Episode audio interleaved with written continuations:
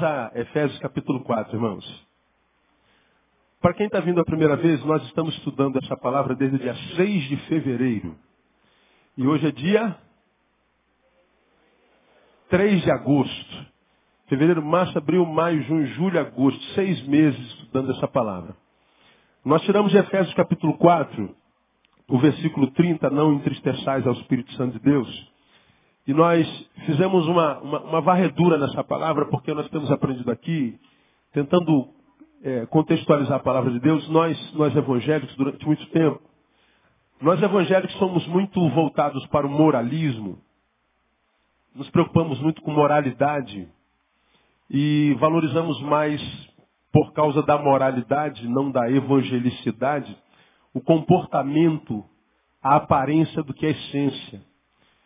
Sem percebermos, valorizamos mais o que parece ser do que o que é. Nós olhamos para uma pessoa e dizemos, é de Deus ou não é, pela aparência que ela tem. Mas como é que você sabe que ela é de Deus ou não é de Deus? Porque é de Deus porque ela está de terno. Aquele camarada ali tem Rastafari, então só pode ser do diabo. Mas da onde tiramos isso? Dessa formatação religiosa que gerou em nós um falso moralismo, que transforma a gente muito mais num juiz do que no intercessor. Porque se eu vejo uma pessoa que eu imagino não seja de Deus, eu tenho que orar por ela e não julgá-la. Mas você sabe muito bem que não é assim na igreja evangélica. Nós somos intrusões, nos metemos na vida dos outros. Julgamos as pessoas e as lançamos no inferno com uma facilidade enorme. Nós somos uns porcarias. E o pior, nem, nem gostamos de ouvir isso.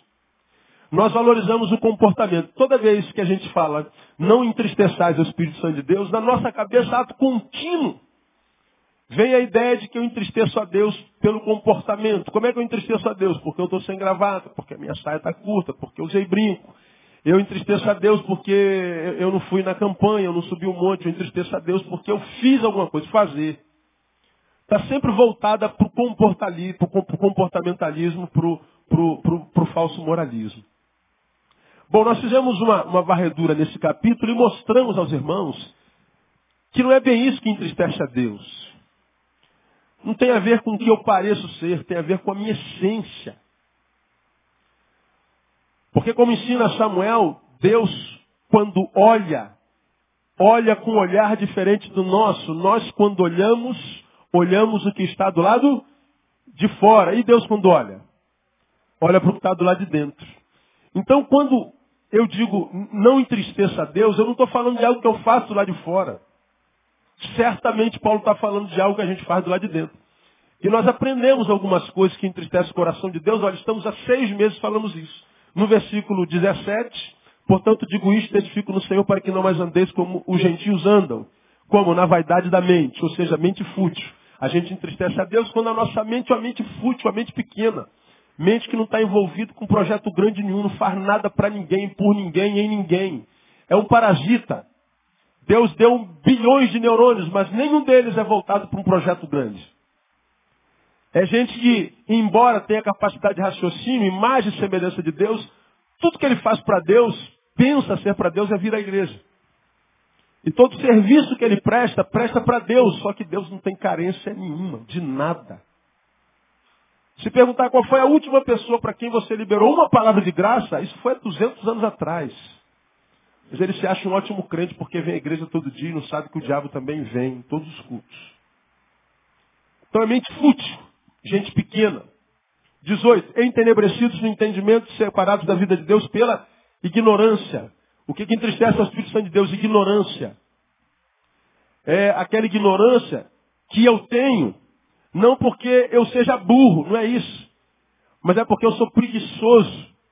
Eu poderia saber muito mais da palavra, portanto, do Deus da palavra, do Jesus da palavra, do Espírito da palavra e da vontade do Deus da palavra, mas eu não sei nada.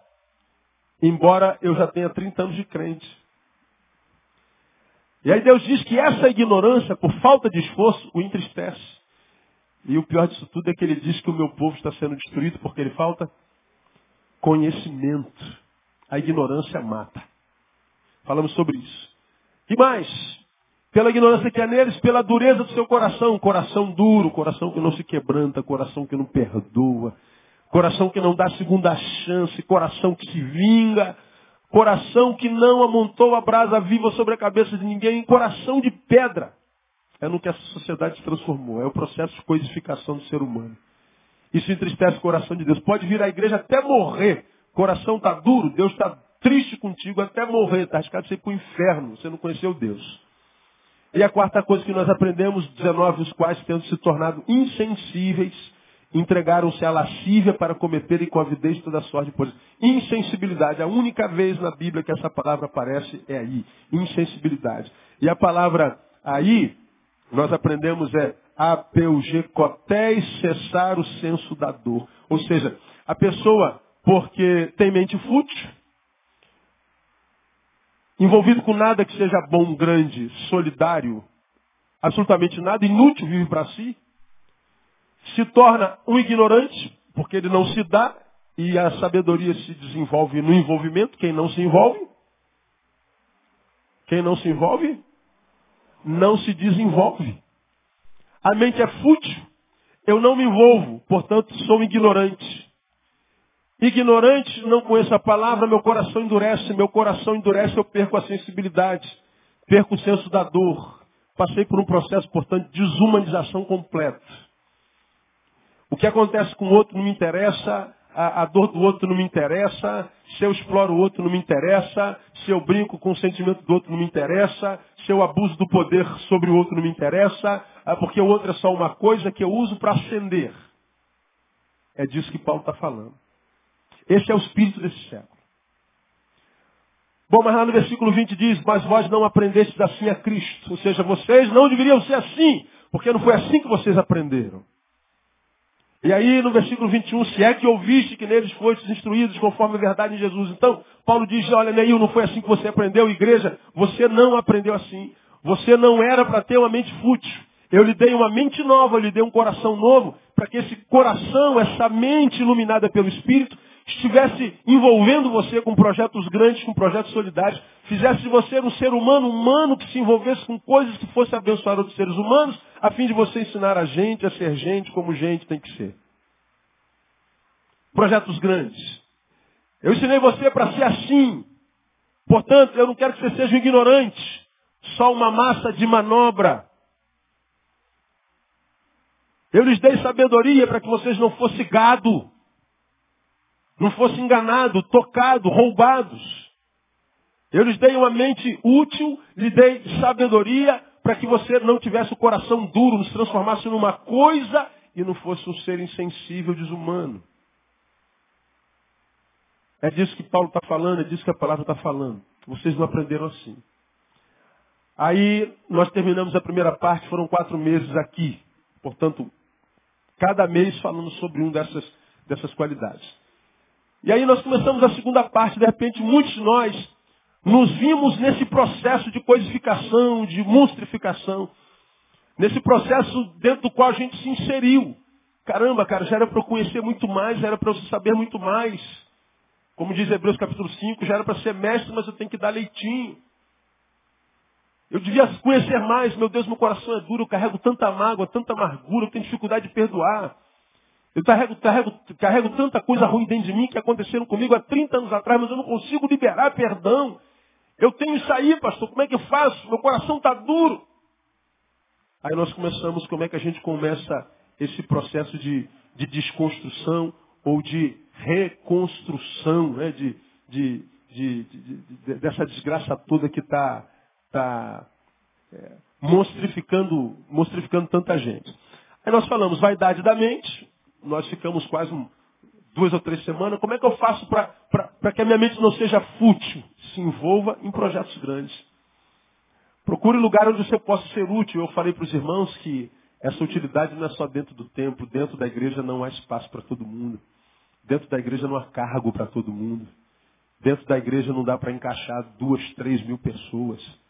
Mas na sociedade está faltando gente disposta a servir.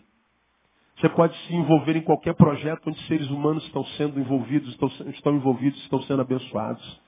Você pode ser sal em qualquer canto da terra. Você pode ser luz em qualquer canto da terra. Faça isso.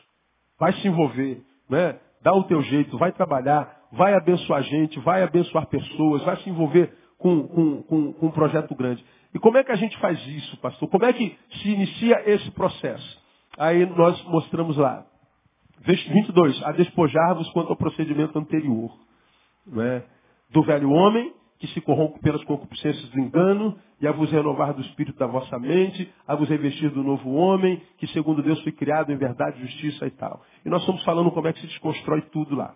Ah, na última quarta-feira, nós começamos a falar sobre a insensibilidade. Não vou recapitular mente, ignorância e, e coração duro, porque senão o tempo não vai dar, nós temos meia hora só, e eu preciso terminar esse tópico. É, nós falamos na semana passada como é que a gente é, se desconstrói da insensibilidade. Aprendemos que insensibilidade é cessar o senso da dor. Me tornei insensível, não tenho mais sensibilidade. Nada do que acontece com quem quer que seja me diz respeito mais. Morram vocês. Dane-se. Essa é a palavra do homem que se desumanizou. É por isso que hoje você tem um tênis Nike, o cara dá um tiro na sua cabeça, leva teu tênis e vai dando gargalhada. É por isso que o cara estupra a sua filha de um ano e meio e diz que não fez nada, o cara não tem remorso. Porque o outro é uma coisa. Coisa não se ama. Então nós aprendemos que sensibilidade é isso. Portanto, para quem deixou de ser humano, o que ele precisa voltar a fazer é tornar-se humano de novo. Eu preciso restaurar a minha humanidade. Aí nós fizemos uma comparação sobre o que, que Paulo diz ser desumanidade com humanidade. Só para recapitular, isso aqui eu preciso falar. Tornar a ser humano. Bom, preciso aprender primeiro o que é, que é ser humano. Aí fui lá na Wikipédia. Você conhece muito bem. Está lá a definição de ser humano. Vamos recapitular. Ser humano é um animal, membro da espécie de primata bípede, Homo sapiens, pertencente ao gênero Homo, da família Hominidae. Seu cérebro é altamente desenvolvido. Às vezes eu tenho uma dúvida com relação a alguns, mas a ciência está dizendo que é. Seu cérebro é altamente desenvolvido com inúmeras capacidades, entre as quais algumas principais. Olha as quatro principais características de um ser humano. Primeiro, raciocínio abstrato. Raciocínio. Diga, raciocínio. Segundo, linguagem. Diga, linguagem. Terceira, introspecção. Quarta, resolução de problemas. Olha como é que a ciência define o ser humano. Um camarada que tem raciocínio, um camarada que se comunica, linguagem, um camarada que tem introspecção, ou seja, quando você se olha no espelho, sabe o que está vendo. Você sabe o que está sentindo. Estou com raiva, estou com saudade, estou apaixonado, estou decepcionado, estou triste. Introspecção é definir o que há dentro. Viaje para dentro. E o quarto, resolução de problema. Deixa eu perguntar para você, hoje a gente mais resolve problema ou a gente mais produz problema? O que, que você acha? Resolvedores ou promotores de problema? Nós somos mais remédio ou somos mais doença? Parece que a gente é mais doença. Pois bem, a definição de ser humano raciocínio, linguagem, introspecção, resolução de problema. Paulo está falando no capítulo 4 da nossa desconstrução humana. Mente fútil. Definição de, de, de humanidade, raciocínio. Quando eu vou me desumanizando, meu raciocínio vai sublimando. Minha mente vai ficando fútil. Linguagem. É a segunda definição de ser humano. Paulo diz que quando a gente se desumaniza, nós somos ignorantes. Linguagem é comunicação, é envolvimento. Conhecimento vem por envolvimento. Terceiro, introspecção. Paulo diz que o que entristece a Deus é coração duro. Ou seja, ele vira pedra, ele já não sente mais nada em definição. E por último, resolução de problemas. Ele está dizendo que a gente perde sensibilidade. A gente não resolve mais nada porque há muitos problemas que a gente só resolve sentando com muito carinho, amor, sensibilidade. E a gente chega ao denominador comum. Perceba, portanto, nós falamos sobre isso na quarta-feira retrasada, que a gente entristece o coração de Deus com mente fútil, com ignorância, com coração duro, com insensibilidade, porque simplesmente nós deixamos de ser a única coisa que podemos ser, humanos. Quando eu não sou humano, humano, Deus está dizendo, eu não tenho prazer em você. Então, nosso processo, nosso desafio é de humanização. Nosso desafio é de voltar a ser gente. E como é que a gente faz isso? Nós aprendemos esvaziando-nos de nós mesmos.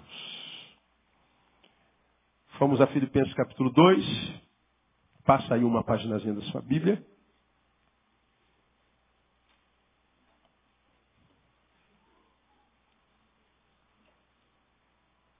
E lemos lá o mesmo apóstolo, só que agora escrevendo uma outra igreja dizendo: 5.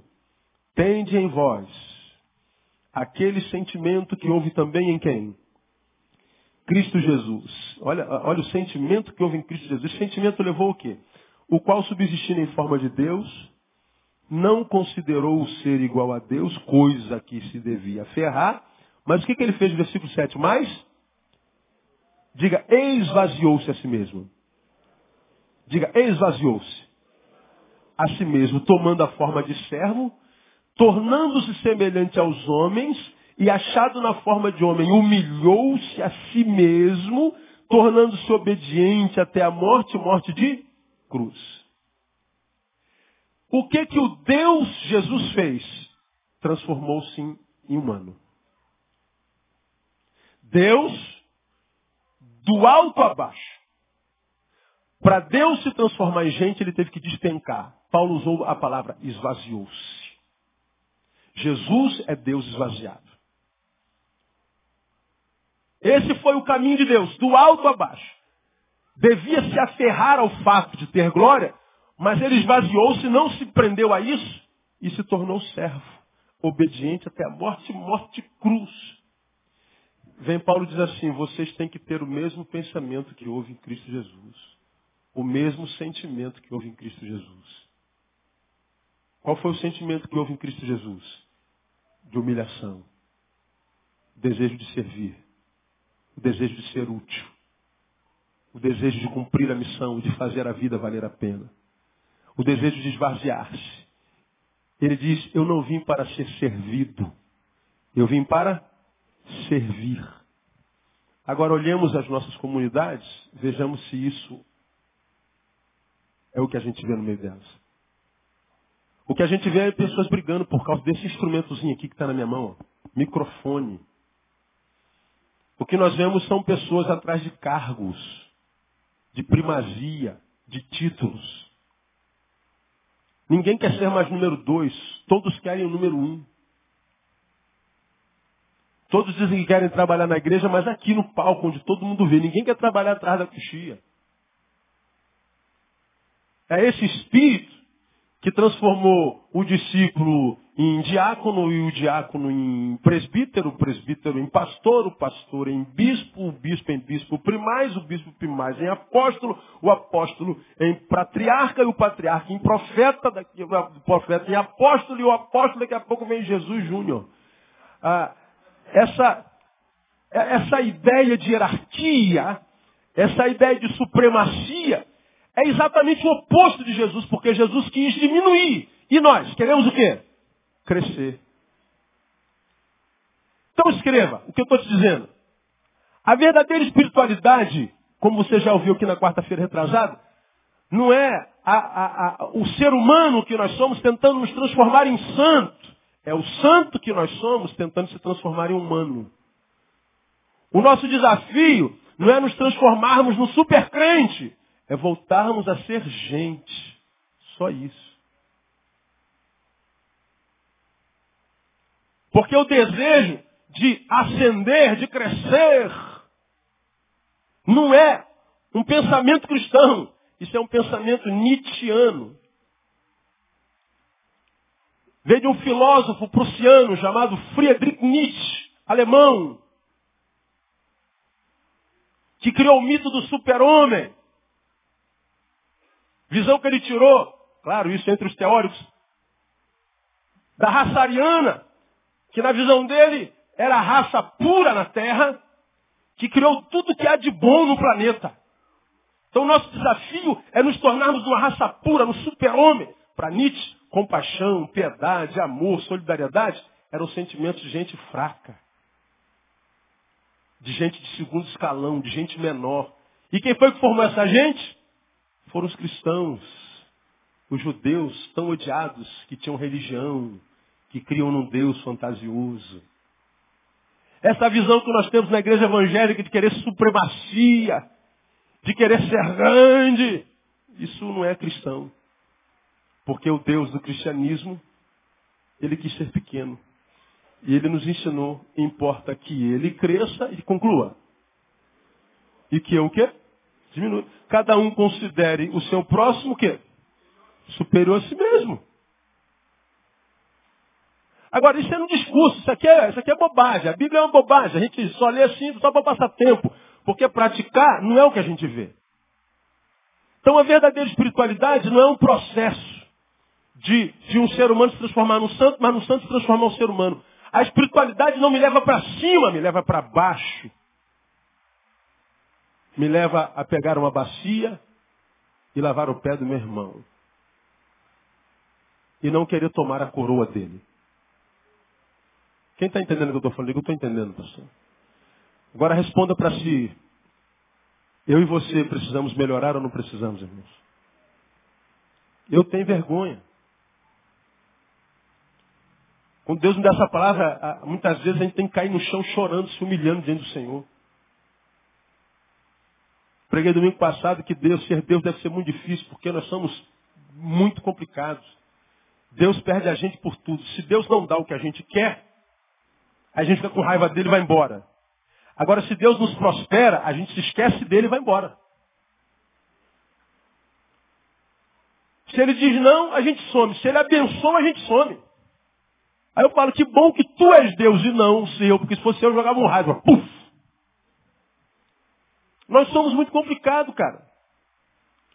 Temos ovelhas que foram embora porque, pastor, eu insisti, Deus não ouviu, foi embora, foi embora. A outros Deus enriqueceu, pronto, soberbeceu, foi embora também. Imagina Deus, meu Deus, o que, eu faço com essa gente? Queima Jesus, queima, mas não, não ele, graças a Deus que a misericórdia dele é assim, ó, longa, né? Geração em geração. É por isso, agora talvez você entenda, que a Bíblia diz que a sua misericórdia se renova quando, hein? Cada manhã. Imagina se nós não estivéssemos debaixo da misericórdia. Você aprendeu aqui que misericórdia é como, como esse acrílico aqui, olha, é transparente. Deus, quando olha lá de cima, nós estamos cá embaixo. Só que entre o olhar dele e nós, tem um manto de misericórdia. Então, quando o olhar dele vem através esse manto, ele nos olha redimidos, purificados. Ele não vê os nossos pecados. Agora, se tirar esse manto de misericórdia, é fogo na gente. As misericórdias do Senhor são a causa o quê? De não sermos consumidos. Quem pode dar glória a Deus por causa disso aí? É a misericórdia do Senhor, irmão. Deus, quando olha para mim, olha para você, ele olha com os óculos da misericórdia. Se tirar o óculos da misericórdia, é fogo na gente. É como aquele cara do, do, do Wolverine lá, como é o nome do filme? Os mutantes. Aí tem um, tem um mutante lá que ele tem que andar de óculos, tem? Como é o nome dele? Ciclope. Se o cara tira o óculos, se Deus tirar seu óculos, irmão. Dá para entender, não dá? Diga assim, Senhor meu Deus, obrigado pelos teus óculos. É, os óculos da misericórdia, amém, amado? É assim que Deus nos vê. Cara, como a gente encontra a gente metida a besta, cara? O cara, o cara fez uma faculdade pronto. Se ele fizer uma pós-graduação, então, Deus me livre e guarde. E se ele receber aumento? É, é uma tristeza, cara. É uma tristeza. O cara não se enxerga. Ele não se enxerga, não sabe que é graça, a misericórdia de Deus. O homem não pode receber coisa alguma se não for dada do céu. você não tem condição nem de receber nada, só recebe porque o céu te dá a capacidade de receber. Agora, quando, quando a gente vai se desumanizando, seja pela prosperidade ou pela mediocridade, a gente vai se tornando um inutilmente fútil, a gente vai se tornando ignorante, não conhece mais nada do mundo espiritual, a gente se torna duro, a necessidade do outro não quer dizer mais nada para mim, eu vivo em torno do meu umbigo e eu perco a sensibilidade. Deixei de ser humano. O projeto de Deus é para o ser humano. Se você não é humano, Deus não tem negócio contigo. Ele vem lidar com gente. Então como é que eu volto, pastor, a ser gente, me esvaziando? Tendo a mesma mentalidade de Jesus. E ter a mentalidade de Jesus não é a mentalidade de ser servido, ser honrado, ter tapinha nas costas, querer título, querer microfone, querer aparecer, botar melancia na cabeça, não. É cada vez mais é, se transformar num servo. Porque no reino o maior será o servo de todos. Mas parece que a gente não tem ouvido para entender esse negócio. Estou aqui há dez anos e nunca me ordenaram diácono. Hum. Qual o problema? Eu não tenho reconhecimento de quem? Dos homens. Fala assim, Deus está te vendo, irmão. Cada sementinha que você está jogando, irmão, escuta. Cada sementinha que você semeou, Deus vai dar vitória, Deus vai recompensar no nome de Jesus. Portanto, diria Paulo a uma outra igreja, sede firmes e constantes, sempre abundantes na obra do Senhor, sabendo que que o vosso trabalho não é vão no Senhor. Fica para alguém que está do seu lado, irmão, vai vir a recompensa. Toma posse dessa palavra aí. Então, ah, nós precisamos voltar a ser gente. Esse é o nosso desafio. Tende o mesmo sentimento que houve em Cristo Jesus. Tende a mesma mentalidade. Tende a mesma disposição mental. Porque a ideia de engrandecimento não é a mentalidade de Jesus. Estava mais uma vez passando os canais na televisão essa semana e está lá aquele pastor é, fulano de tal, com, com um convidado falando da prosperidade. A gente estava em viagem, né, amor? Estava em algum lugar, nós viajamos semana para algum lugar, estávamos no, no, hotel, não sei aonde, e eu estou passando, estou lá. Aí ele está falando, porque Deus, aquela voz rouca dele, americano, um inglês que impressiona, não é? é me deu a visão da prosperidade, vai ver uma prosperidade como nunca antes. Eu falei assim, irmão, ele vai falar 10 minutos da promessa, daqui a pouco vem o golpe vai falar de dinheiro. Aí daqui a pouco vem o dinheiro, mais uma vez. Agora é um negócio de 100 reais, 200, agora é 900 mil. É um negócio desse. Aí tem a teatralidade. Não, não, eles não estão preparados. Eu acho que eles não estão prontos para isso. Não. Eu acho que eu vou para o Peru, eu vou para o Chile pregar essa palavra, porque o Brasil não está preparado. O cara, não saber discernir essa técnica é ser ignorante. O meu povo está sendo destruído porque ele falta ignorância, porque ele falta conhecimento. Tudo que Deus vai fazer na sua vida fará depois do dinheiro. Da onde vem essa palavra? De qual Bíblia? Deus vai liberar uma unção como nunca vista antes nesse país. Você está preparado? Aleluia! Primeiro dinheiro.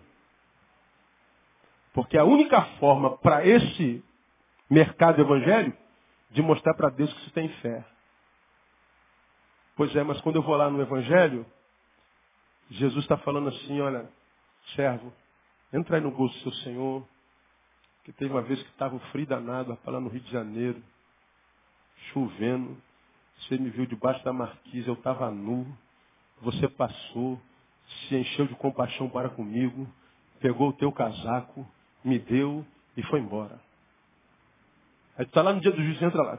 Peraí, senhor, quando é que eu te vi debaixo da marquise com frio na chuva Rio de Janeiro? Que isso, eu nunca te vi, não. Quando você fez para aquele mendigo, lá na rua, lembra, em 2011, então você estava passando lá, você viu o cara tremendo, ficou com pena dele, tirou o teu casaco, deu para ele, então, esse casaco que você deu para o mendigo, você não deu para o mendigo, você deu para mim. Porque quando você faz para qualquer um desses pequeninos, você faz para mim. Então entra no gozo do teu Senhor. Entra logo, meu filho. Cala a boca. Se Jesus mandou entrar, entra logo. Quando é que eu te dei? Ó, eu estive preso e foste me visitar. Mas tu preso? É, você foi lá visitar o prisioneiro, foi a mim que você foi visitar. Mas não, mas na igreja de mercado, na igreja que não tem nada a ver com Jesus, agora é só pelo dinheiro que se prova a fé. Não há mais nada que interessa ao Deus da igreja contemporânea que não dinheiro. Estávamos no cemitério ontem, né, no sepultamento da mãe do, do, do, do, Dieguinho que faleceu e devemos orar por ele também. Um carro estava parando na nossa frente, de uma determinada igreja, assim, estou preparado para prosperar.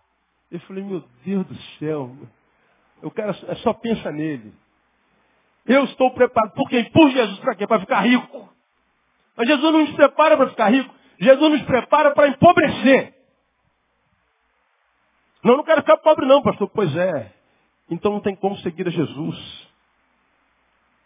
Porque a Bíblia diz que todo aquele que, que, que é, quiser ganhar a sua vida, o que, que vai acontecer com ele? Perder lá. Mas todo aquele que perder a sua vida por amor a ele, o que, que vai acontecer? Achar lá. Na dinâmica do reino de Jesus, não da igreja, bem-aventurado não é quem juntou mais, é quem pegou tudo que juntou e conseguiu distribuir. O, o abençoado, o rico diante de Deus, não é aquele que ajunta tesouro nos, na terra, onde a traça e a ferrugem consome, mas aquele que ajunta tesouro aonde? No céu. E quando é que eu ajunto tesouro no céu? Quando eu compartilho meu tesouro. Agora, eu estou dizendo aqui que você tem que pegar o seu salário e distribuir por mendigo todo, é isso que eu estou falando? Eu estou falando que você tem que vender a sua casa e dar para a igreja? Não é isso que eu estou falando. Eu estou falando que teu coração não pode estar nas coisas. Porque nas coisas está o coração daquela gente que não conhece a Deus. De gente que acredita que a felicidade dele está naquilo, não. A felicidade de quem está no reino não está naquilo mas naquilo que aquilo pode proporcionar a tantos quantos eu possa conceder. É serviço. Essa é a mentalidade de Jesus. Ele deveria se aferrar, se apegar às coisas do céu, eu sou Deus, eu não vou. Mas ele largou. Isso é desapego. Agora a gente não, cara, a gente, a gente não tem coragem de dar o dízimo das nossas horas semanais para Jesus. Hoje, se você vem quarta-feira, você não vem domingo de manhã à noite. Se vem domingo de manhã, não vem à noite. Se vem à noite, não vem domingo de manhã. Se vem domingo, não vem quarta. Você vai dando volta. Porque está cansado, está ocupado, está trabalhando, está gordo, está feio, o cabelo está duro, entendeu? Não está. Está sempre dando, dando um jeitinho para não fazer o que precisa ser feito, para vir conhecer, para vir aprender, para vir ser exortado, curado, preparado para servir. Porque a mentalidade de Jesus é o serviço. Aí, para a gente terminar, por que, que viver isso é tão difícil para alguns? Por que, que servir, humilhar, não se ensoberbecer, não acreditar que é isso tudo que os outros pensam que você é? É uma bênção, você sabe que não é graça. Sabe que não é isso tudo. Como fala que se pegasse um chipzinho, um plugzinho, puf, Aí meus pensamentos eram todos projetados aqui, ó. Sangue de Jesus tem poder. Você não ia acreditar. Não, esse pensamento, esse pensamento não é de um pastor, isso é de um, de um tarado qualquer do mundo, retardado. Isso é de um psicopata. Isso é o pensamento de quê? De um, de um sei lá o quê? De um monstro. Não é meu. É teu. E a gente acha que Deus se relaciona com esse pastorzão que eu sou no púlpito. Não, ele se relaciona com esse cara que pensa o que está aqui. Com essa mulher que pensa que está aí. Com esse cara que pensa que está aí. E é no que ele vê dentro que ele abençoa ou não. Mentalidade de Jesus. Por que, que é difícil, cara, viver isso? Por algumas razões. Primeira, falta de visão espiritual. Visão espiritual. Já falei sobre isso aqui. A visão espiritual é diferente da visão carnal. Existe a visão carnal e existe a visão espiritual. Pastor, qual é a diferença de ambas? Simples, você já aprendeu isso aqui. A visão carnal, quando eu estou diante de uma pessoa, se eu sou um homem que tem visão carnal, eu olho para essa pessoa e vejo o que há de ruim nela. E se eu sou uma pessoa espiritual, eu olho para a mesma pessoa e vejo o que há de bom nela. Quantas pessoas aqui presentes reconhecem há coisas boas e coisas ruins em si? Quantos de vocês reconhecem isso? Todos nós. Se você não reconhece, só tem coisa ruim em você. Então, se você reconhece que tem alguma coisa ruim em você, então ainda há algo de bom em você. Todos nós vivemos essa ambiguidade. Nós somos muito parecidos com os Smigol. Quem sabe quem é Smigol? Deixa eu ver quem sabe. Smigol é aquele ser bonitinho lá do Senhor dos Anéis. Aquele simpáticozinho, carequinha. Smigol vai matar ele. Smigol mata. Não, você não mata ele, não mata ele, você não faz isso aquela ambiguidade. Há um Smigol dentro do Smigol querendo matar, há um Smigol dentro do Smigol dizendo não faça isso. Há um Smigol perverso dentro do Smigol querendo produzir mal, há um Smigol dentro do Smigol querendo produzir bem. Há um Smigol em crise existencial. Você está sentado do lado de um gospel. Quem está entendendo? Eu entendo isso, pastor. Eu entendo perfeitamente. Eu e você vivemos isso, só que nós não o dizemos. Há, há dias que eu fico doido para chegar quarta-feira, domingo, para ir para a igreja, para pregar, Deus deu uma palavra, cheia da unção. Tem domingo, meu irmão, que eu acordo, olho o sol, minha Harley Davidson na garagem. Imagino minha mulher de biquíni. Lembro do calor do tabernáculo. Moro a 11 quilômetros da Barra, ali na Taquara. E eu falo assim, tem que para a igreja, glória a Deus, aleluia. Aí me arrumo pensando na sunga. Aí entro no tabernáculo pensando na barraquinha de, de, de, de sol. Tomo essa água aqui pensando na Coca-Cola com limão. É assim que acontece. Tem dia que eu acordo e quero ler a Bíblia inteira. Tem dia que eu olho para a Bíblia e eu quero passar bem longe dela. Há dias que eu oro 10 horas, tem dia que eu não oro. Acontece com o senhor, pastor Neil? Acontece comigo, irmão. Acontece com todos os pastores, só que nós não dizemos, porque queima a nossa imagem, né? Como é que eu vou virar apóstolo?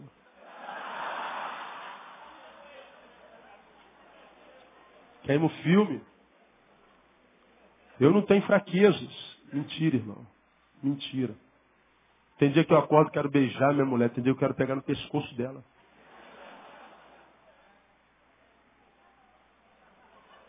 Eu nunca peguei, né, irmão? É só a tentação. Tem dia que a gente está bem, quer viver 200 anos. Tem dia que a gente quer morrer.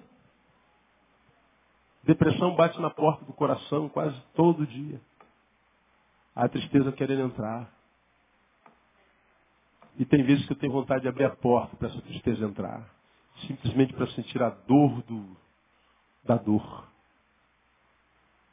E digo mais aos irmãos, muitas vezes eu não abro porque eu tenho medo de não voltar. E há muita gente que depende de mim. Mas ela bate lá no coração o tempo inteiro. Sinto decepção, frustração, tristeza. Que às vezes me dão vontade de deixar de fazer o que eu faço e fazer outra coisa. As tentações estão aí o tempo inteiro, frustração o tempo inteiro. Mas eu acredito numa coisa, irmão. Por pior que seja o que a pessoa fez a mim, há algo de bom nela. E por causa desse algo de bom que há nessa pessoa ruim, vale a pena dar outra chance para ela.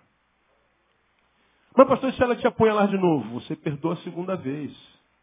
Pô, mas até quando? 70 vezes 7. Aí eu viro um idiota. Seja um idiota para Deus. Ele vai honrar você no nome de Jesus. Agora, quando nós não temos visão espiritual, nós olhamos para o outro só vemos que é de mal. Me feriu, me magoou, me, me, me, me, me. É verdade, te feriu, te magoou, te traiu, você abriu a porta, ele te apunhalou pelas costas. Mas não houve um tempo que ele foi bom para você? Não houve um tempo que ele te serviu? Que ele foi bênção na tua vida? Houve, pastor, então ele não é de todo mal o ser espiritual olha para essa pessoa e não trata da forma que ele merece. Trata da forma que ele precisa. Isso se chama, em outras palavras, graça. O que é graça? Graça é favor imerecido. Só trata com graça quem tem visão espiritual. E a visão espiritual olha o que há de bom nele. Dê outra chance. Aí vai ouvir assim, ó, deixa de ser idiota, pastor. Vai te apunhalar de novo, pastor. Deixa de ser idiota, João. Ele vai te trair de novo. Ô, Joana, não faça isso. Olha o passado dele. É verdade, eu sei que eu posso me machucar. Mas eu também posso salvar. E se eu não salvar, ele não vai poder dizer no dia do juízo, não me deram chance. Não me deram oportunidade. Não foi dada oportunidade. E como eu preguei aqui alguns domingos atrás, o negócio é o seguinte: ah, tem gente que, que, entra na igreja e daqui a pouco vai embora. Cospe no prato que comeu. Aí se arrepende e volta, pastor, quero pedir perdão. Está perdoado, não tem problema, não fica assim. Posso voltar? Pode, a casa é sua. Aí daqui a pouco ele é contrariado, vai embora de novo. E aí volta de novo. Pastor, me perdoa, perdoa. Pode ficar à vontade, irmão. Ele vai embora de novo, aí volta. Não precisa nem pedir perdão, a casa é sua, fica à vontade. Aí alguém fala assim, pô, pastor, vai virar bagunça. Não, irmão, fique tranquilo. Se essa pessoa for de Deus, ela vai, volta, vai, volta, vai, volta. Chega uma hora que ela volta e não vai mais. Se essa pessoa não for de Deus, ela vai, volta, vai, volta, vai, volta, vai, volta. Chega uma hora que ela vai e não volta mais. E quando for, vai falar assim, ó, eu não voltei porque não me deram oportunidade. Ah, mentira. Oportunidade te deram. Portanto, aqui em Betânia, pelo menos, pode ir voltar quantas vezes você quiser. Mas vai virar bagunça. A igreja de Jesus, ele cuida do bagunceiro. Fique tranquilo. Ele sabe cuidar da noiva dele. A Bíblia diz que Deus é amor, mas diz também que horrenda coisa é cair na mão dele. Brinca com o diabo, irmão. É mais, é menos perigoso. Com Deus não. O bagulho fica doido. Você pode ter certeza. Falta de visão espiritual. Segundo, contaminação com o tempo presente. Ah, Lucas 21, 34. Lá rapidinho nós lemos isso já uns, umas três semanas atrás. Lucas 21, 34. Ah, ah, visão Falta de visão espiritual, só vê o lado ruim da pessoa. Então não adianta você vai colher exatamente o que está colhendo. Por outro lado, contaminação com o tempo presente. 21, 34 de Lucas diz, olhai por vós mesmos, ou seja, cuida da tua vida. Há muita gente que não cuida da sua vida porque está cuidando da vida de todo mundo. Falei sobre isso aqui alguns minutos atrás. Chega com um brinquinho novo na tua igreja, tem logo uma que você pisou na porta. Que brinco lindo, amiga, novinha. E o pior, o brinco está atrás do cabelo, está tudo tapado, mas a mulher viu teu brinco novo. Chega com um sapato novo, uma sandália nova. Todo mundo sabe que é novo. Porque está todo mundo de butuca em você, meu amigo. É um manto de, de santidade, aqui, uma beleza. Né? Agora, da sua vida, pouca gente cuida. Aí, Paulo, o, o Lucas está dizendo assim, ó, cuida da tua vida. Não aconteça que os vossos corações se carreguem de glutonaria, de embriaguez, dos cuidados da vida e aquele dia vos sobrevenha de improviso como um laço. Ele está dizendo, não aconteça que os vossos corações se carreguem ou sobrecarreguem de coisas dessa vida. Nós estamos tão envolvidos com a terra que não temos tempo com as coisas do céu.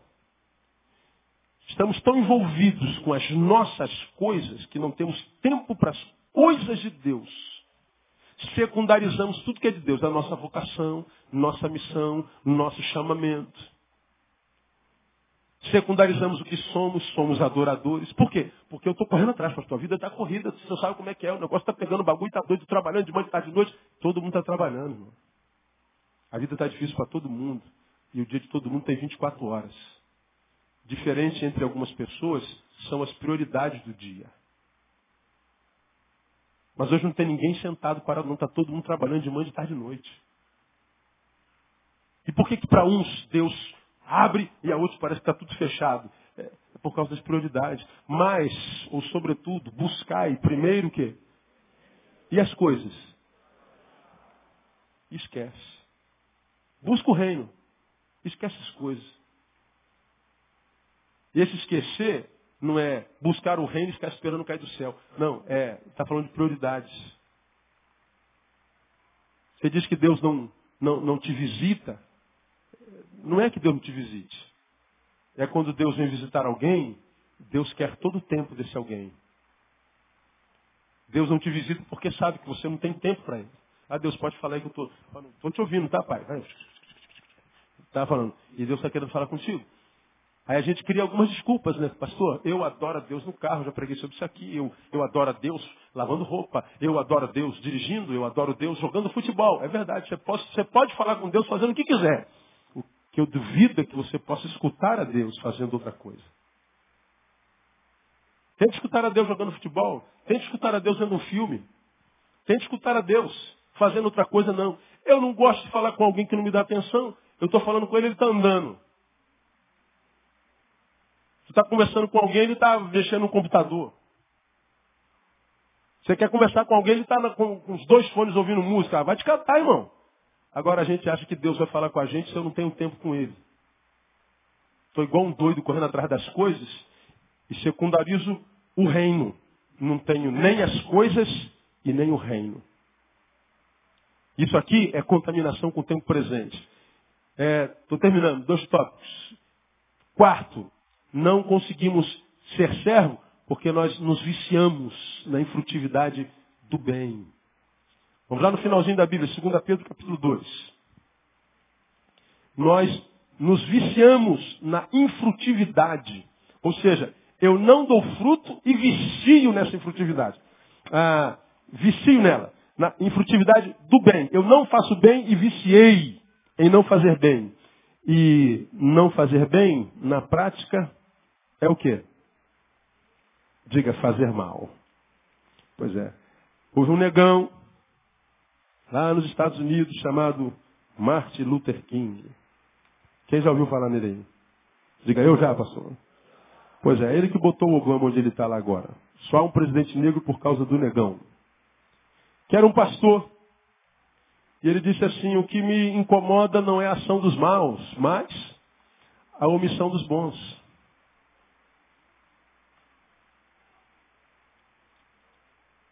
De uma árvore se espera maldade.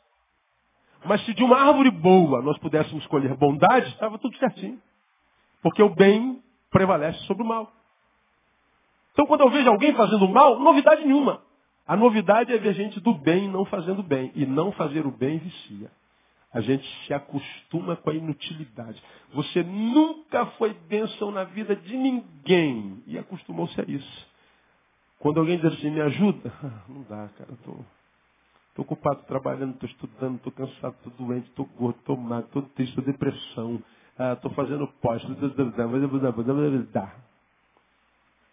Viciou em não fazer nada. Viciou na infrutificação. E o mal que a gente vê se avolumando, desenvolvendo, é, só está fazendo o que lhe é peculiar. Se ele é mau, e tem poder para se desenvolver, ele tem que se desenvolver. Mas ele só se desenvolve porque o bem não faz a mesma coisa. Quer ver um exemplo bem claro? Bem simplesinho, simplesinho, só que a gente às vezes não, não repara. Tu pega um irmão, e encontrou aí no corredor da igreja, ele começa a falar mal do pastor Neil, por exemplo. Ou do pastor Lindoval. Ou do Mauro da cantina. Ou, ou do Possate da juventude. Ó, porque o Poçate não vale nada, aquele é um falsário, safado, sem vergonha, cara de pau. Bate na mulher dele, fiquei sabendo que ele dava. É mesmo? Poçate? Ah, que isso? Como é que você soube disso? A gente ouve alguém falar mal de alguém, ninguém repreende. Agora vai lá e fala assim, rapaz, aquele cara é uma bênção, eu gosto demais daquele cara, sou apaixonado por aquele homem. Aquele camarada foi um instrumento de Deus na minha vida, aquele camarada Deus usou. E está ficando idólatra, hein? Acontece isso ou não? Cuidado com a idolatria. Por quê? Porque amar demais é idolatria. Odiar é normal. Fala bem do seu pastor. Ó, oh, idolatria é idolatria. Vocês de Betânia idolatram o pastor Neil. Não ama. É porque amar não pode. Odiar pode. Cara, para gostar de crente só sendo Jesus. Porque não sendo Jesus, é difícil. Viciaram-se na infrutividade do bem. De onde eu tirei isso? Estou terminando. Porquanto se, depois de terem escapado das corrupções do mundo pelo pleno conhecimento do Senhor e Salvador Jesus Cristo, ficam de novo envolvidos nelas e vencidos, tornou-se-lhes o último estado pior do que o primeiro. Agora, olha o que, que Pedro está dizendo aqui. Você ah, foi é, liberto das corrupções do mundo. Deixou de ser vítima do pecado, da desgraça, da não-vida, da morte. Como que eu consegui isso? Você teve pleno conhecimento de Jesus. E se você volta a ser envolvido pelas coisas do mundo, peraí, como é que pode alguém que conheceu a Jesus, teve pleno conhecimento, experiências profundas com ele, passou da morte para a vida, do reino da terra para o reino do filho do seu amor. Um camarada que de fato passou por essa experiência do novo nascimento. Como é que esse cara pode se envolver de novo com as coisas do mundo? É, é, é impossível um negócio desse. Pedro diz que não. É porque ele, quando era mal, ele praticava o mal. Agora ele é do bem, mas não pratica o bem. Não praticar o bem é praticar o mal. Está viciado naquilo lá. Ele acaba voltando para o lugar de onde veio. Não acontece assim com alguns de vocês? Aí você, quando volta para cá, sente uma culpa desgraçada. Meu Deus, aqui é meu lugar, eu vou voltar para Jesus. E volta para Jesus, fica um mês no óleo. Aleluia! Aí todo mundo está fora da visão, o pastor está fora da visão, a juventude está fora da visão, porque o avivamento vem através de mim, através de nós. Aleluia! E o cara vai, cara, se o diabo apareceu, eu pego no pescoço dele. Dura um mês. Daqui a pouco a carne vai crescendo, crescendo, crescendo. Aí os tesões que ele sente vai subindo, subindo, subindo. E as pernas grossas da outra vão engrossando, engrossando, engrossando. E ele vem, dá um pulinho aqui. Aí depois que come, ai meu Deus, minha vida, uma desgraça, eu sou um desgraçado, me dê um perdão e volta. Aí fica um mês aqui e tá todo mundo fora da missão, churianda, churicanta, churifala, e lá, o tal, bota que pá, Israel, bandeira de Israel. Dura um mês.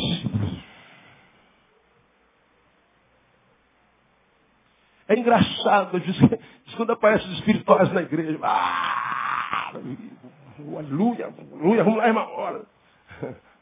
Dá um mês ele some. Eu falei, ah, meu Deus. 21 anos andando com gente, cara.